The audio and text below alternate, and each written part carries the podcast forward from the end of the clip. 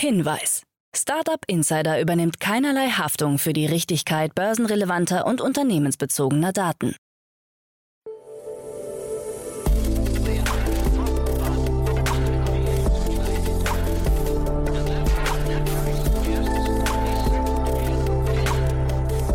Startup Insider Daily. Morgen Update. Einen wunderschönen guten Morgen und herzlich willkommen zu Startup Insider Daily. Mein Name ist Jan Thomas. Heute ist Donnerstag, der 9. Dezember und das sind heute unsere Themen.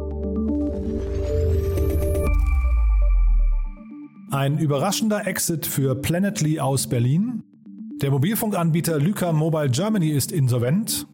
Apple hat offenbar heimliche Vereinbarungen mit China getroffen. Neuralink möchte im kommenden Jahr erste Chips in menschliche Gehirne einsetzen.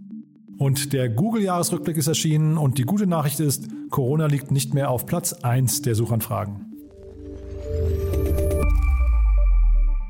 Heute bei uns zu Gast im Rahmen der Reihe Investments und Exits ist Tina Dreimann von Better Ventures und wir haben über drei Themen gesprochen. Drei Finanzierungsrunden bzw. zwei Finanzierungsrunden und eben auch den gerade angesprochenen Exit von Planetly.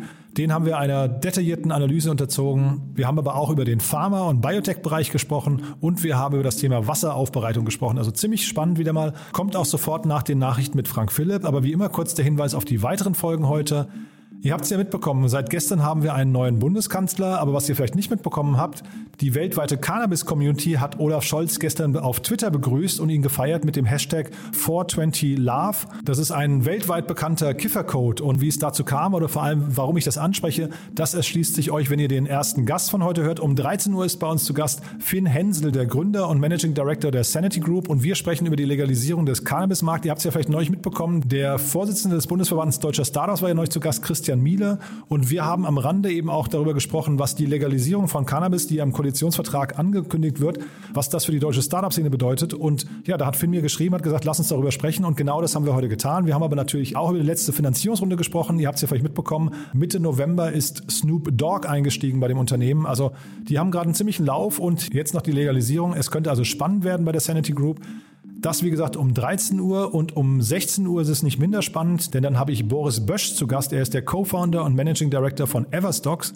Das Unternehmen habe ich neulich mit Olaf Jacobi schon besprochen. Da gab es eine Finanzierungsrunde in Höhe von 20 Millionen Euro. Acton Capital ist da eingestiegen, aber eben auch Capnamic Ventures ist einer der Bestandsinvestoren. Und ja, das Unternehmen ist quasi eine Art Gegenentwurf zu Hive. Die hatte ich ja neulich auch hier im Podcast bieten also Logistik as a Service an, aber mit einem Asset-Light-Modell und skalieren wie Bolle gerade. Ist ein sehr spannendes Gespräch geworden, kann ich euch nur ans Herz legen. Das dann, wie gesagt, um 16 Uhr. So, genug der Vorrede. Jetzt kurz die Nachricht mit Frank Philipp und dann, wie angekündigt, Tina Dreimann von Better Ventures. Vorher, wie immer, ganz kurz noch die Verbraucherhinweise. Startup Insider Daily. Nachrichten. Überraschender Exit für Planetly. Die beiden Planetly-Gründer Anna Alex und Benedikt Frank haben die Startup-Szene gestern mit ihrem unvermittelten Exit überrascht. Das nur zwei Jahre alte Unternehmen wird für einen unbekannten Betrag an die amerikanische Softwarefirma OneTrust verkauft. Das überrascht, denn ursprünglich war geplant, noch vor Weihnachten eine neue Investmentrunde abzuschließen. Planetly entwickelt eine Software zur Analyse der CO2-Emissionen in Unternehmen und hatte bislang rund 8 Millionen Euro an Risikokapital eingeworben, unter anderem von Speed Invest und 468 Capital. Auch zur aktuellen Umsatzentwicklung äußerten sich die beiden Planetly-Gründer nicht, gaben aber an, dass der Verkauf der nächste Schritt in der Umsatzentwicklung des Unternehmens sei. OneTrust habe proaktiv Interesse bekundet und gemeinsam wolle man nun auch in den USA durchstarten.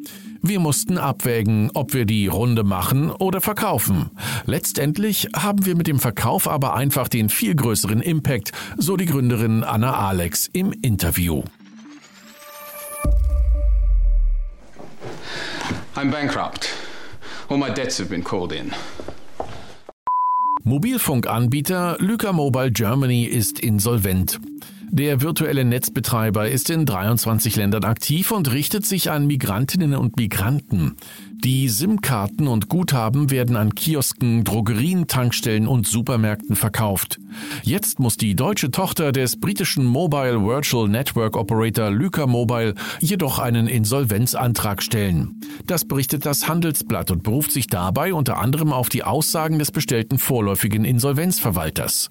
Demnach eröffnete das Amtsgericht Frankfurt das Insolvenzverfahren bereits am 30. August 2021. Der Grund für die Zahlungsunfähigkeit des Unternehmens, das seinen Namen kurz vor der Insolvenz von Lyca Mobile Germany GmbH in Amalasadan Dienstleistungs GmbH änderte, ist eine Auseinandersetzung mit dem deutschen Fiskus, bei der es um eine Steuerschuld von mehr als 70 Millionen Euro geht. HelloFresh unterbietet Analysten Erwartung. Der Kochboxenlieferant rechnet mit einem geringeren Wachstum als 2021 und dämpft die Erwartungen der Analysten für das kommende Jahr. HelloFresh hatte Anfang Dezember seine Prognose für das kommende Jahr veröffentlicht, nach denen das Unternehmen ein Wachstum zwischen 20 und 26 Prozent erwartet. Beim EBITDA, also dem bereinigten Ergebnis vor dem Abzug von Zinsen, Steuern, Abschreibungen und weiteren Finanzaufwendungen, rechnet HelloFresh für 2022 mit 500 bis 580 Millionen Euro. Analysten gaben eine Prognose von 647 Millionen Euro ab. HelloFresh kündigte neben den Erwartungen für 2022 auch Pläne an, nach denen das Berliner Unternehmen in Produkte und Technologien investieren will. Außerdem plane man, seine Kochboxen in weiteren Ländern auf den Markt zu bringen. Spotify mit Shopify Merch Shop startet in Deutschland. Bereits im Oktober wurde angekündigt, dass der Musikstreaming-Dienst Spotify mit der ähnlich klingenden E-Commerce-Software Shopify kooperieren würde. Zunächst startete das gemeinsame E-Commerce-Projekt dabei in den USA, Kanada, Großbritannien, Australien sowie Neuseeland. Nach Medienberichten zufolge kommen aber ab sofort auch deutsche Fans in den Genuss und können die Merchandising-Produkte ihrer Lieblingskünstlerinnen und Künstler direkt da erwerben, wo sie auch ihre Musik hören. Ausgaben in Mobile-Apps und Games steigen weltweit. In diesem Jahr haben die Menschen fast 20 Prozent mehr für In-App-Käufe, Abonnements und Co. ausgegeben als im Vorjahr. Demnach beträgt laut Prognose des Analyseunternehmens Sensor Tower der globale Consumer Spend 133 Milliarden US-Dollar. Im vergangenen Jahr hatte das Unternehmen noch rund 111 Milliarden US-Dollar Consumer Spend verzeichnet. Apps wie Tinder, TikTok oder Disney Plus sorgen für einen Gutteil der Ausgaben. Bei den Downloads wiederum sind überwiegend Social Apps in den Top 10 vertreten und der Gaming-Sektor wird weiterhin von Coinmaster, Honor of Kings und PUBG Mobile bestimmt. Zudem generiert den Analystinnen und Analysten zufolge der App Store von Apple mit 85,1 Milliarden US-Dollar deutlich mehr Umsatz als der Google Play Store. Dieser kommt auf einen Umsatz von 47,9 Milliarden US-Dollar. Shiba Inu arbeitet an virtueller Welt. Das Entwicklerteam der für ihre Kurskapriolen bekannten Meme-Währung Shiba Inu arbeitet offenbar an einem eigenen Metaverse. Das verkündete Lead-Entwickler Satoshi Kusama jüngst in einem Beitrag auf der Plattform Medium. Das auf den Begriff Oshiverse getaufte Metaversum rund um den Shiba-Token soll einen starken Gaming-Fokus bekommen und tritt damit offenbar in Konkurrenz zu Decentraland, The Sandbox oder Axie Infinity. Man habe bereits einen namhaften Spieleentwickler mit Erfahrungen in Volumentiteln verpflichtet, so Kusama, und wolle die Spielerfahrung sämtlicher anderer Metaverses übertreffen und den Nutzern einen echten Mehrwert bieten. Der Kurs des Shiba Inu liegt derzeit rund 58 Prozent unter seinem Allzeithoch am 28. Oktober 2021. Neuralink will 2022 erste Chips in menschliche Gehirne einsetzen. Elon Musk hat angekündigt, dass seine Firma Neuralink im kommenden Jahr erste Chips in Gehirne von menschlichen Patienten mit schweren Rückenmarksverletzungen einsetzen werde. Diesen Zeitplan hatte Musk in dieser Woche während eines Interviews auf dem CEO Council Summit des Wall Street Journals verkündet. Wir hoffen, dass wir diese Chips im nächsten Jahr bei unseren ersten Menschen einsetzen können, das heißt bei Menschen mit schweren Rückenmarksverletzungen wie Tetraplegikern, sofern die Aufsichtsbehörde FDA ihre Zustimmung erteilt, erklärte Musk. Apple hat offenbar heimliche Vereinbarungen mit China. Wie das US-Medium The Information unter Berufung auf Insider und interne Dokumente enthüllt, hat der Tech-Gigant Apple offenbar bereits im Jahr 2016 eine bislang unter Verschluss gehaltene Vereinbarung mit Vertretern der chinesischen Regierung getroffen, dessen Ziel es gewesen sei, behördliche Maßnahmen gegen sein Unternehmen zu verhindern. In diesem Zusammenhang habe Apple den Chinesen Investitionen für die Dauer von fünf Jahren in Höhe von insgesamt 275 Milliarden US-Dollar in Aussicht gestellt. So habe Apple China unter anderem zugesagt, mehr Komponenten von chinesischen Zulieferern in seinen Geräten zu verwenden, neue Forschungs- und Entwicklungszentren zu errichten sowie die Ausbildung hochqualifizierter chinesischer Talente zu unterstützen. Apple hat sich zu den Berichten bislang nicht geäußert. Google Jahresrückblick 2021 erschienen. Wieder einmal geht ein aufregendes Jahr zu Ende und erneut lässt der Suchmaschinenanbieter Google das Jahr Revue passieren und präsentiert in seinen Jahrescharts die Themen, nach denen in Deutschland vermehrt gesucht wurde. Übergeordnet auf Platz 1 liegt dieses Jahr der Suchbegriff EM 2021. Auch bei der Promisuche stand mit Christian Eriksen ein tragischer Held der Fußball-EM an erster Stelle. Der dänische Nationalspieler war während der EM-Auftaktpartie gegen Finnland plötzlich auf dem Rasen zusammengebrochen. Auf den weiteren Plätzen folgen Bundestagswahl, Corona, Bundesliga und Olympia 2021. Der Begriff WhatsApp-Störung landete bei den allgemeinen Suchabfragen auf Platz 6. Startup Insider Daily. Kurznachrichten.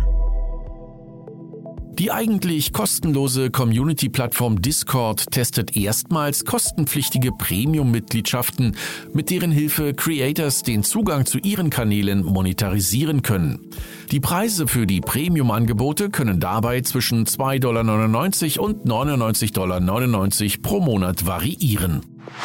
Apple hat angekündigt, einen Film über die umstrittene Theranos-Gründerin Elizabeth Holmes zu finanzieren.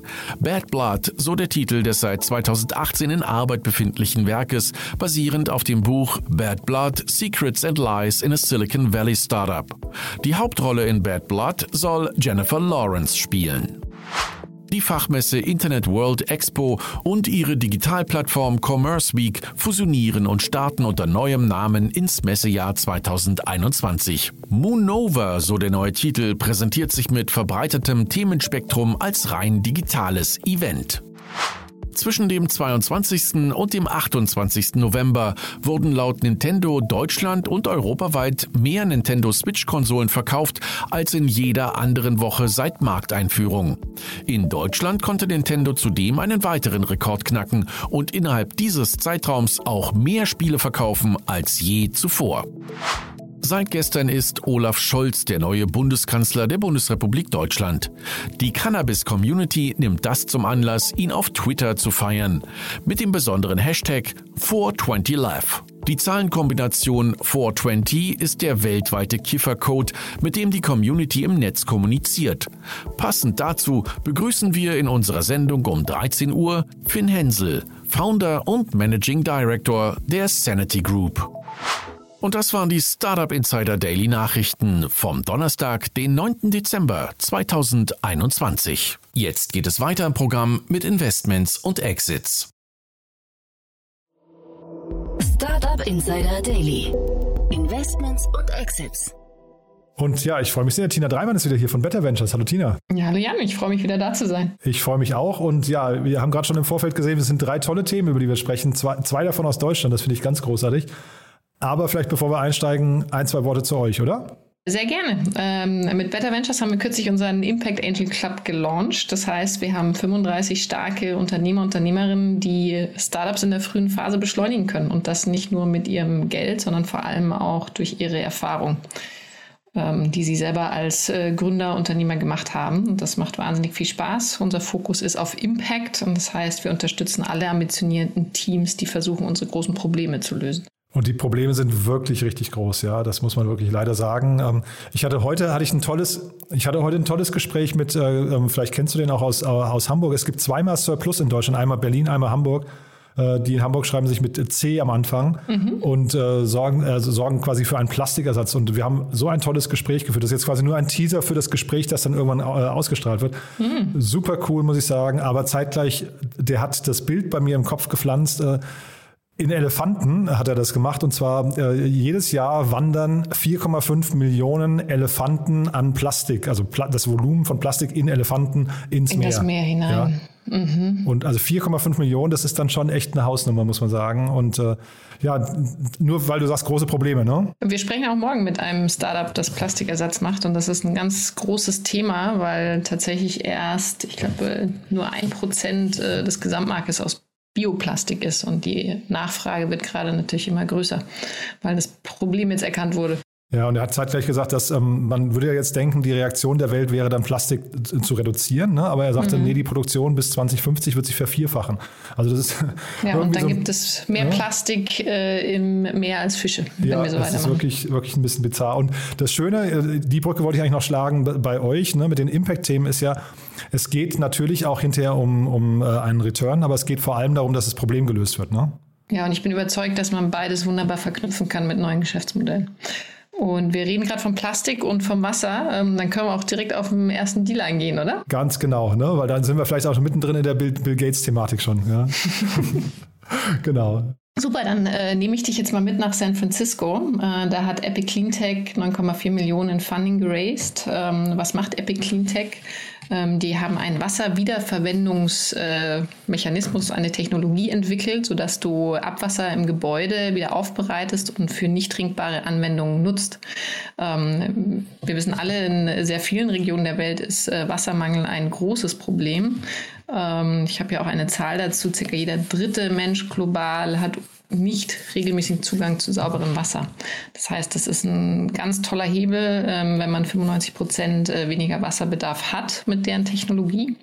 Und wen haben sie sich dafür an Bord geholt mit der 9,4 Millionen? Ähm, einerseits im Lead ein Family Office, interessanterweise von äh, Dermatologen und äh, ein Periodontist, das hat was mit Zahnarzt zu tun. Also Dr. Fields und Dr. Ryan, ähm, sehr interessant, äh, dass die äh, so ein Thema unterstützen. Und auch spannend J Ventures. Äh, und da habe ich mich persönlich angesprochen gefühlt, weil es eine Community ähm, an über 350 Experts, also auch ein sehr operativer Impact Fund aus dem Silicon Valley, die nicht nur Geld, sondern vor allem auch Unterstützung für die Startups geben. Und ich habe mit Bill Gates eben nur ein bisschen geschmunzelt, weil ich im Vorfeld jetzt, das Ganze ist hervorgegangen aus der Reinvent the Toilet Challenge von der Bill und Melinda Gates Foundation. Und da gab es eine tolle, einen, einen tollen YouTube-Clip äh, von Trevor, Trevor Noah heißt er, glaube ich, äh, mhm. äh, wo Bill Gates eben interviewt wird dazu und dann mit, mit ähm, ja, also wir verlinken das mal, da will ich jetzt gar nicht ins Detail gehen, das ist so, wie so ein dünnes Eis, wo man sich auch vergreifen kann mit den, mit den Begriffen. Aber ja, diesmal so, halte ich den Mund. ja, ist auf jeden Fall, ist auf jeden Fall sehr sehenswert und äh, ist ein tolles Thema. Ich habe mich nur gefragt, ist das hinterher, also das ist ja 9,4 Millionen ist ja jetzt noch nicht viel. Ne? Äh, wie kriegen die jetzt äh, Tempo? Das ist eine gute Frage. Ähm, Sie haben auch schon Wettbewerber Hydraloop. Ähm, gleichzeitig ist es auch eine Investition von Firmen oder von Privathaushalten, die natürlich durchaus Sinn macht. Ähm, gerade wenn du damit äh, Toiletten nutzen kannst, Bewässerung im Garten, Kühltürme ähm, und auch waschen kannst. Und ich habe selber länger in Costa Rica gelebt. Ähm, da hat man sich sehr gut überlegt, was man in der Toilette so runterspült und was nicht. Nee, bin ich, bin ich total bei dir. Nur, wie gesagt, das sind halt so kleine Beträge noch. Ne? Und man, man, man, da müssten ja jetzt eigentlich irgendwie so perspektivisch in den nächsten fünf oder zehn Jahren müssten da ja Milliarden über Abermilliarden reinfließen in solche Bereiche, damit das auch schnell ausgerollt wird. Ne? Das ist richtig, ja. ja. Naja, äh, das bringt uns vielleicht aber zum nächsten Thema oder haben wir hier was Wichtiges vergessen? Weil das nächste Thema ist ja eins, da sind wir zumindest in, der, in einer größeren Hausnummer schon unterwegs. Nee, du, ich habe leider auch keine Infos zu, zu bestehenden Umsatzmitarbeiterzahlen oder ähm, welche Regionen sie jetzt schon angehen. Also lass uns gerne direkt zurück nach Deutschland gehen. Und das ist wirklich, da gab es heute zwei tolle Meldungen und da fangen wir mit, äh, wie heißen sie äh, oder wie werden sie aussehen? Emer Emergence hätte okay, ich jetzt ja. vermutet. Mhm. Emergenz. Ja.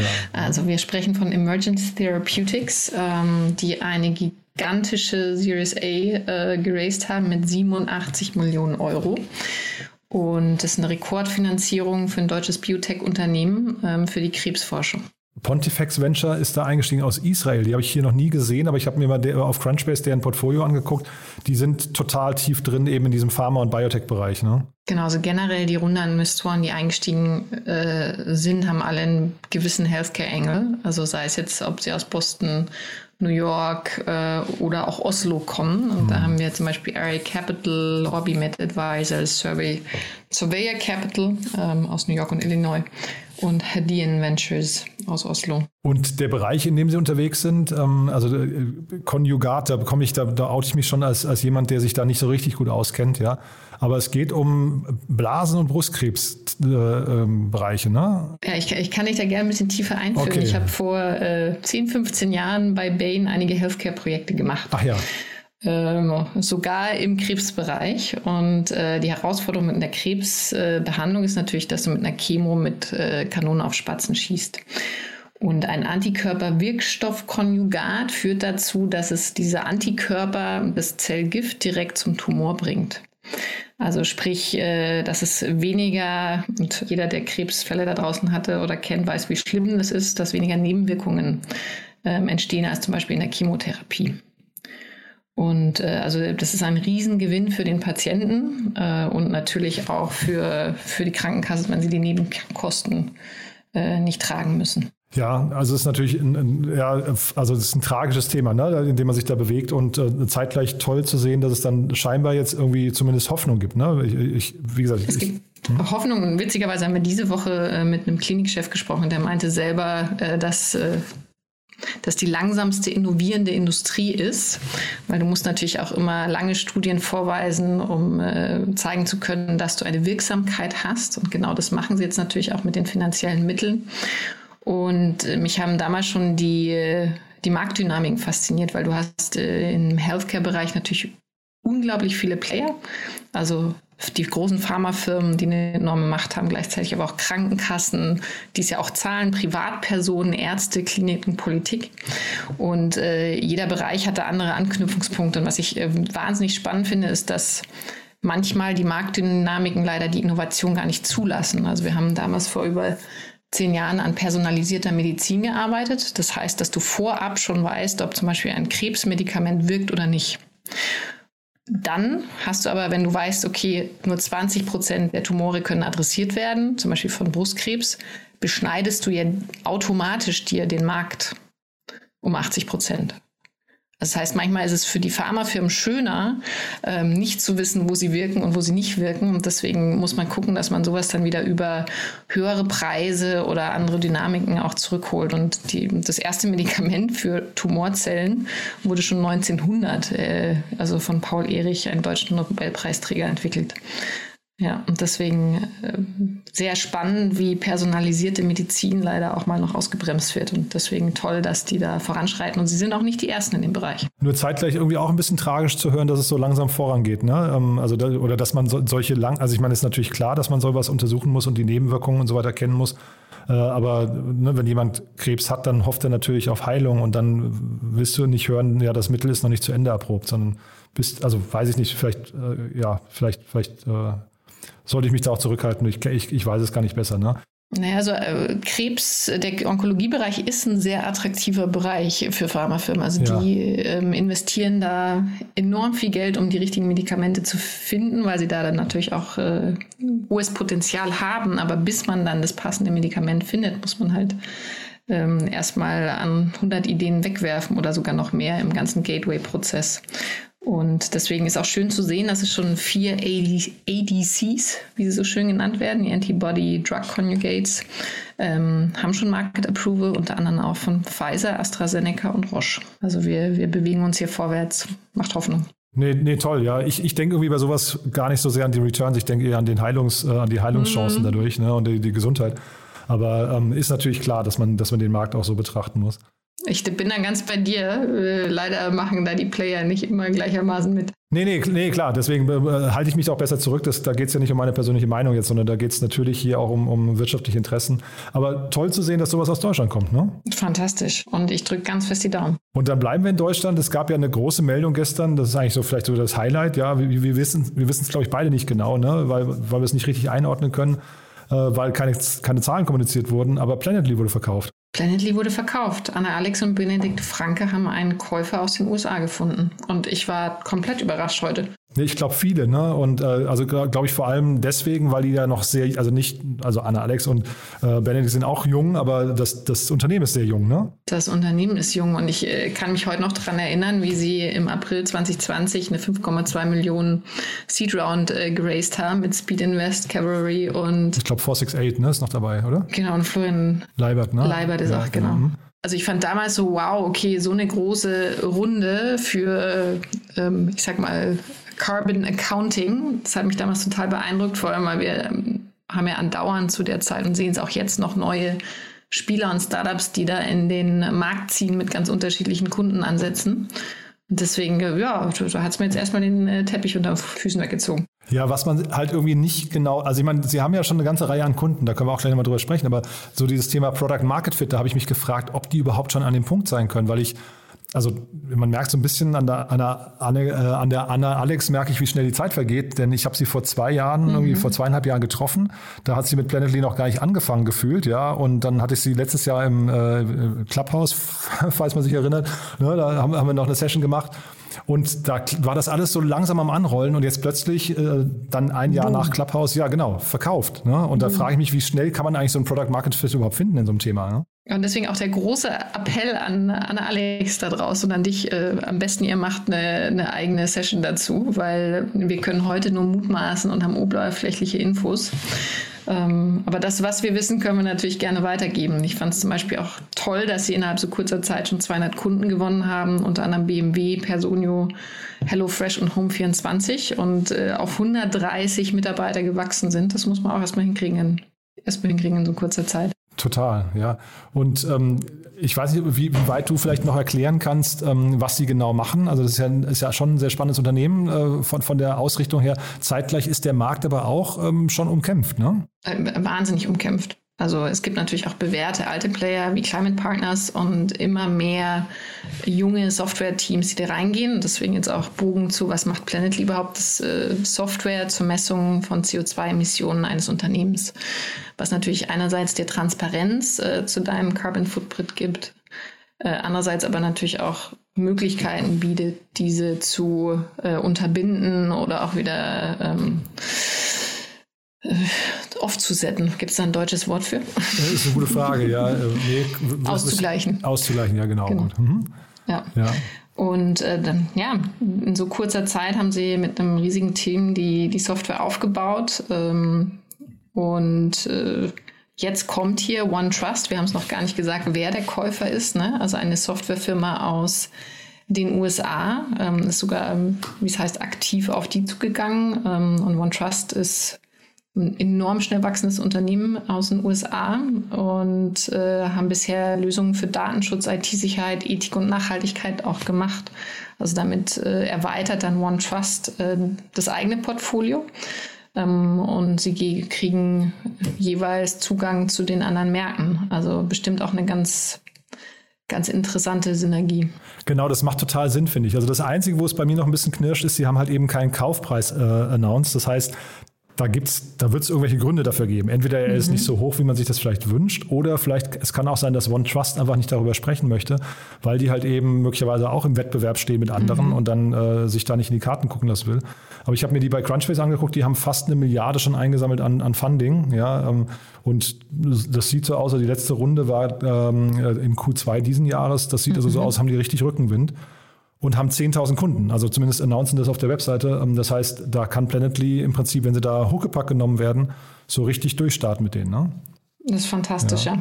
Und ja, im Sinne von, wir hatten es am Anfang, ne, im Sinne von, wir, wir möchten die, die, Probleme gelöst sehen, ist das natürlich hervorragend. Ne? Ja, und da, da versteht man dann auch das Gründerteam. Das ist äh, eher ungewöhnlich, gerade wenn man so ähm, Impact getrieben ist, schon nach zwei Jahren das eigene Unternehmen dann zu verkaufen Ähm, gleichzeitig, wenn es ihnen so einen enormen Wachstumsschub auch bieten kann und damit den Impact skaliert, ähm, ja, ist das äh, vielleicht zur, zur richtigen Zeit die richtige Entscheidung gewesen. Ja, genau. Ja, und äh, im Handelsblatt war zu lesen, der Jan Mitschaiker, der ja auch immer hier im Podcast zu Gast ist, mhm. der hat gesagt, es gibt im Prinzip in so einer frühen Phase, äh, also er sagt, es ist jetzt nicht total ungewöhnlich, dass man so früh verkauft, aber es geht halt eben um Fantasie und Excitement. Ne? Wenn es später mhm. um Zahlen geht, dann wird es dann wird's ein bisschen trockener und vielleicht auch mau, meint, meint er manchmal bei Leuten. Ja, aber jetzt hier Fantasie, Excitement und vielleicht ist das hier so. Ne? Vielleicht haben sie sich da einfach, also One Trust vielleicht einfach ein Feature dazu gekauft, was dann ihrerseits wieder eine tolle Story äh, bildet. Ne?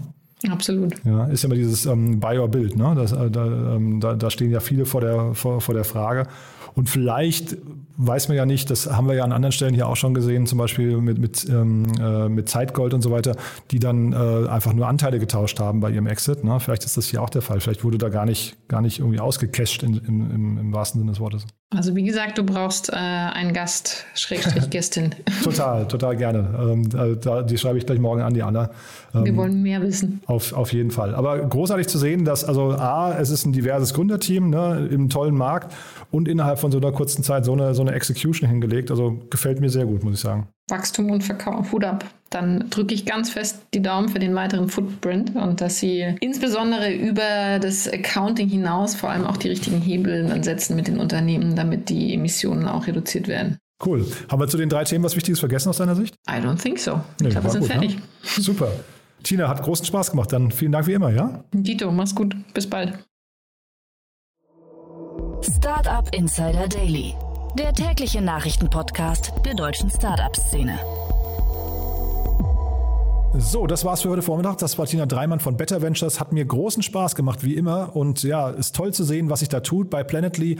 Wir werden natürlich versuchen, Benedikt und oder Anna hier in den Podcast zu bekommen. Ist ja wirklich eine tolle Neuigkeit. Und natürlich sind wir gespannt auf die ganzen Details. Kurz nochmal der Hinweis auf die weiteren Folgen. Um 13 Uhr dann, wie gesagt, Finn Hensel, der Founder und Managing Director von der Sanity Group. Da sprechen wir über das Thema, wird Deutschland jetzt ein Kifferland? Und äh, ja, um 16 Uhr dann Boris Bösch, der Co-Founder und Managing Director von Everstocks. Da, wie gesagt, das Thema Logistik as a Service. Sehr spannend, glaube ich, für jeden, der sich im E-Commerce oder im Direct-to-Consumer-Business bewegt. Also, reinschalten lohnt sich. Ich freue mich, wenn wir es wieder hören. Bis nachher oder allerspätestens bis morgen. Ciao, ciao.